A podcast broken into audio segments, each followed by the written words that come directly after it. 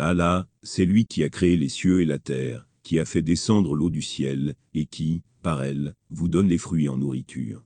C'est lui qui a mis à votre disposition les vaisseaux qui naviguent en haute mer par son ordre. Et c'est lui qui a mis à votre disposition les rivières.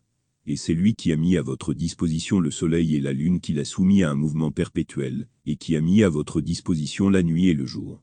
Il vous a donné, de tout ce que vous lui avez demandé. Or si vous comptiez les bienfaits d'Allah, vous ne sauriez jamais en arrêter le nombre. L'homme est vraiment beaucoup trop injuste et très ingrat. 14. De 32 à 34. À un degré étonnant, le monde actuel témoigne de la présence de Dieu. Sa volonté est immanente dans la provision abondante de ressources terrestres à l'homme, et dans son don à l'homme de la capacité d'exploiter ces ressources destinées à sa vie quotidienne.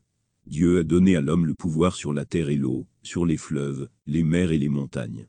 Il lui a fait profiter des changements des saisons, de l'alternance de la nuit et du jour.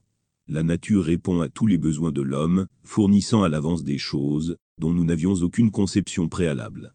Toutes ces manifestations de la bienfaisance de Dieu sont si incroyablement merveilleuses qu'elles devraient nous laisser tous dans la crainte de Dieu, et nous faire entrer dans la servitude à vie de notre Créateur. Pourtant, cela n'arrive pas. Quelle est la raison Pourquoi le concept du Créateur de l'univers ne fait-il pas dresser tous les poils du corps d'un homme? La raison en est qu'il observe l'univers depuis sa plus tendre enfance parce que cela semble perpétuel et immuable, cela lui semble être un spectacle normal et familier. Il ne trouve rien d'unique ou d'extraordinaire dans l'univers, pas même le mouvement des étoiles et des planètes dans les vastes étendues extérieures de l'espace. De plus, lorsque l'homme trouve ou reçoit quelque chose dans ce monde, cela lui vient envelopper dans le voile de la cause et de l'effet. Il considère donc que la bonté de Dieu découle de ses propres efforts et capacités. C'est pourquoi les expressions de reconnaissance ne jaillissent pas de ses lèvres pour le Dieu donateur.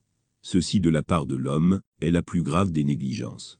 C'est de l'injustice doublée d'ingratitude.